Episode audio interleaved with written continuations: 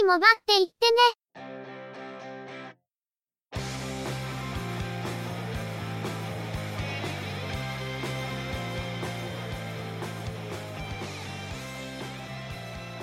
通信業界、モバイル、IT に関するニュースや話題を取り上げ、中の人が意見を述べたり、製品レビューまがいのことをしたり、様々な体験について、ご紹介していくポッドキャストです。ゆくもばのおしゃべりはすべて、合成音声によってお送りしています。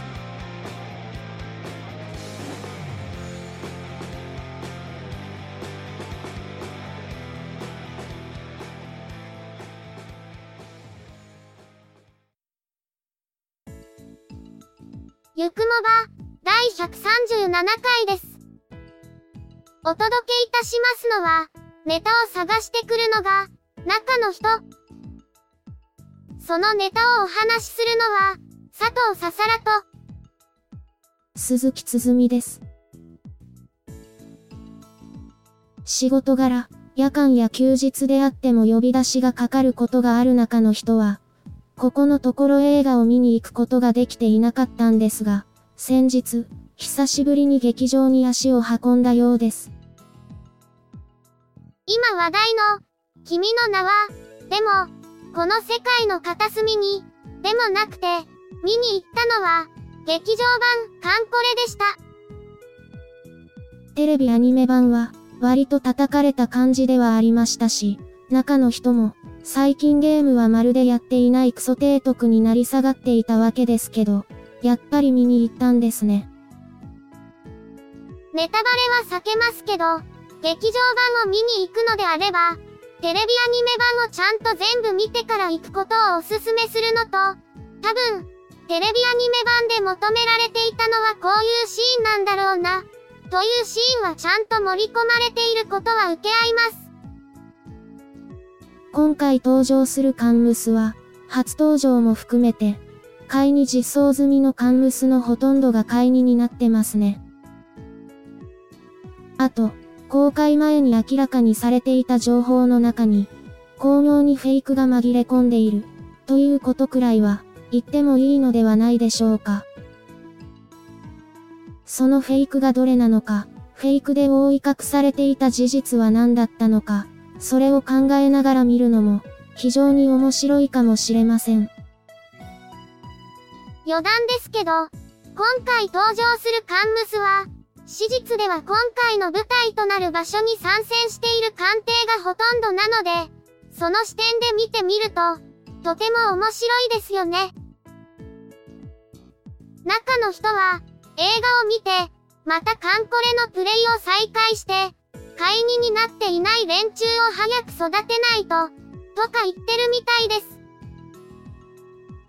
秋イベント、もうすぐ終わりますけどね。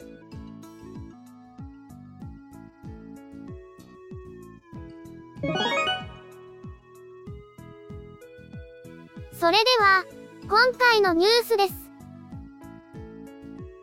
カール・ツァイスは、スマートフォンを装着して利用する VR ヘッドセット、サイス VR1 プラスを12月9日に発売することを明らかにしました。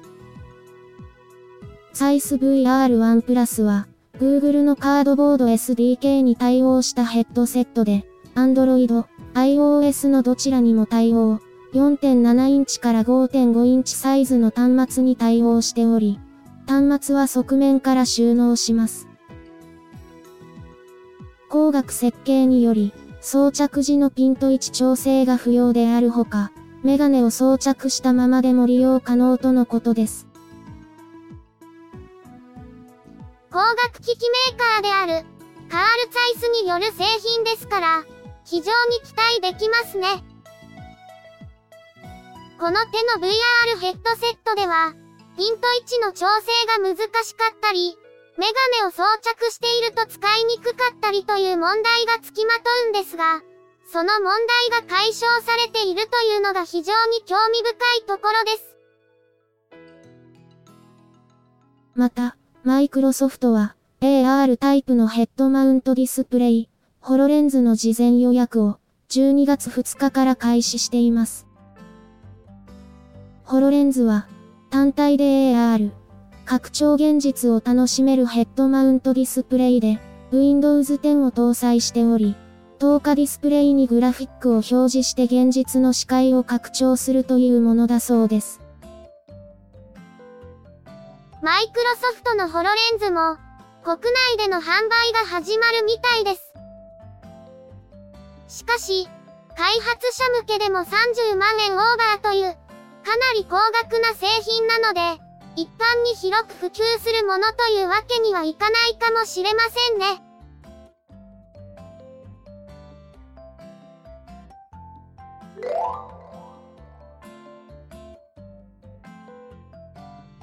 サイバーエージェントは、同社が運営するサービス、アメーバにおいて、第三者による不正アクセスが発生したことを明らかにしました。他社サービスから流出した可能性がある ID やパスワードを用いたリスト型攻撃であるとの見方で、ユーザーに対してパスワードの変更を呼びかけています。アメーバには、PC、モバイル版アメーバと、スマートフォン版アメーバという2つのページがあり、すでに PC、モバイル版のアカウントを持っている場合、スマートフォン版に初めてログインした際に、登録完了メールが送信される仕組みになっており、不正アクセスを受けたユーザーは、この身に覚えがない登録完了メールが突然届いたという状況です。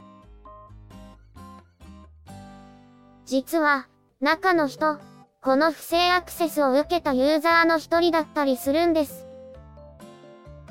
突然届いた、身に覚えがない登録完了メールについて問い合わせをしたところ、他にも同じようなことになっている人がいることが分かりました。早速パスワードは変更しましたが、どこのサービスから漏れた情報が使われたのか、とても気味が悪い話です。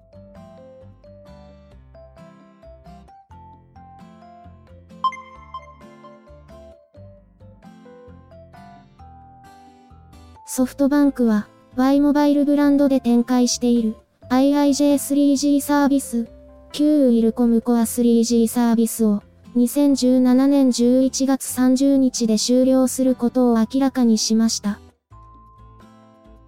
対象となるプランは 3G データ定額、3G データ定額ビジネス、新ウィルコム定額プラン G の3種類で、サービス終了日まで契約を継続した場合、自動的に契約解除となります。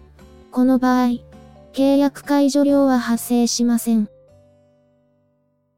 しかし、契約更新月以外の期間に回線を解約した場合は、契約解除料が発生するとのこと。Y モバイルでは、対象となるユーザーに対して乗り換え施策を提供しています。今回サービス終了になるのは、NTT ドコモのネットワークを使用しているプランで、IIJ に業務が継承されていたもののようですね。もともと、ウィルコムコア 3G は、NTT ドコモのネットワークを使用していたサービスで、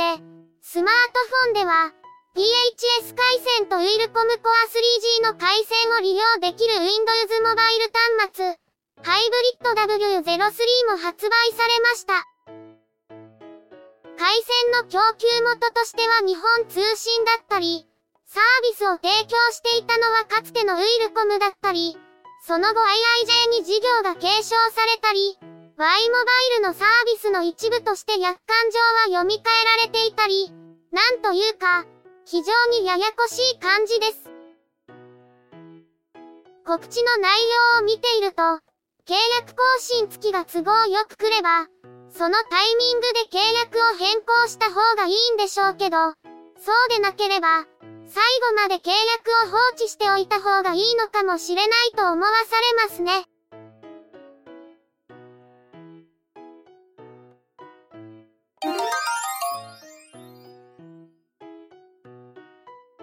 東芝は、厚さ15.4ミリで液晶回転式の機構を備え、約17時間のバッテリー駆動を実現した12.5インチ2 in 1パソコン、ダイナブック V シリーズを12月9日から順次発売することを明らかにしました。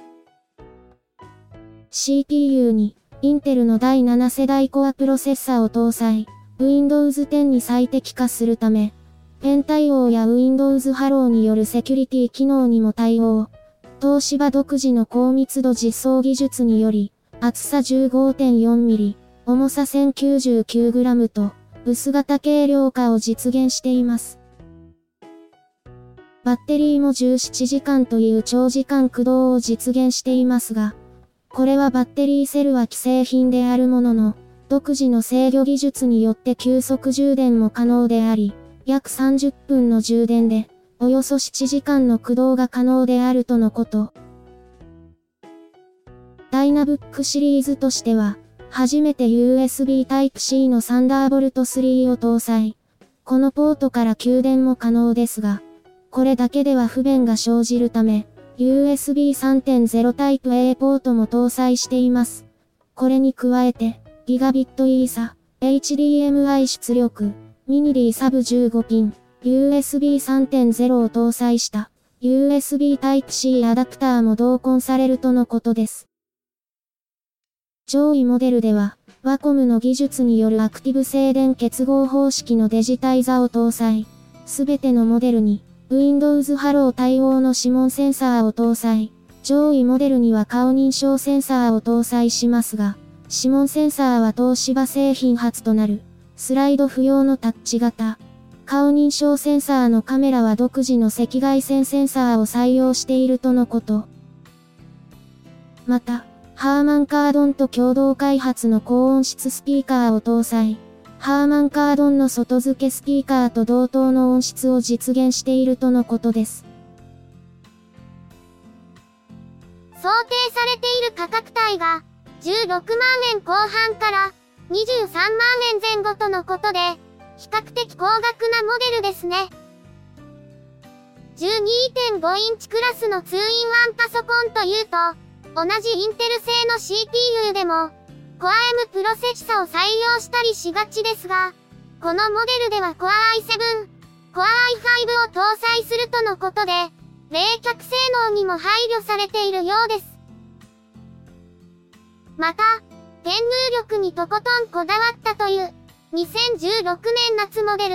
ダイナパッド N72 シリーズのノウハウも継承しているとのことですから、ペン入力の性能にもこだわりがあるようです。さて、東芝は、12月8日10時までを募集期間として、モニター販売を実施するとのことですが、価格の決定は入札方式とのことで、ちょっとややこしい感じもしますね。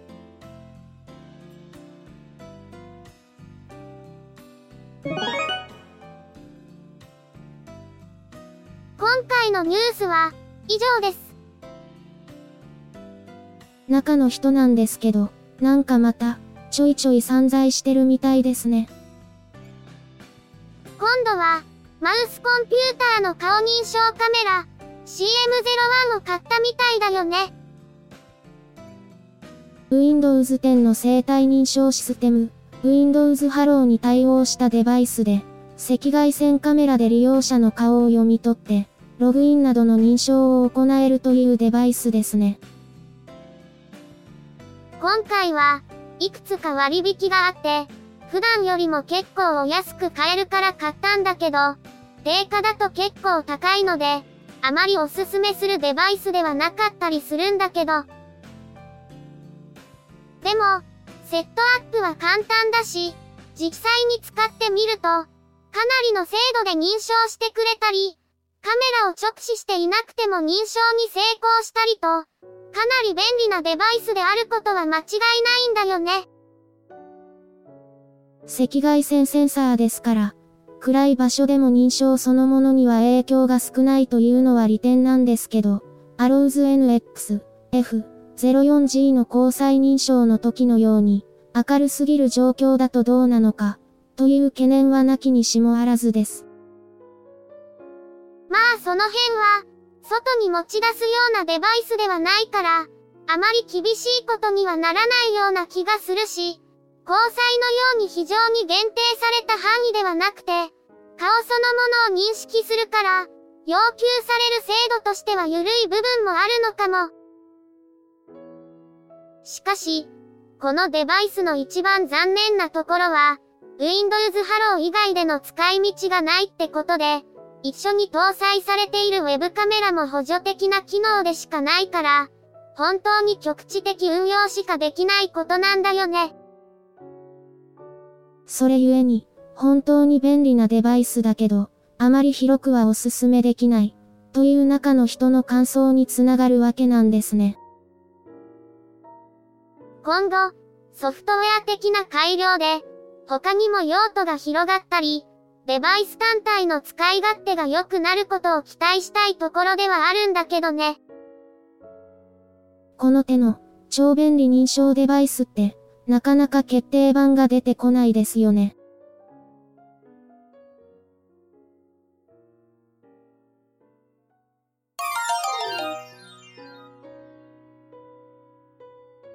ゆくもばでは、お聞きの皆様からの、ご意見、ご感想などのコメントをお待ちしています。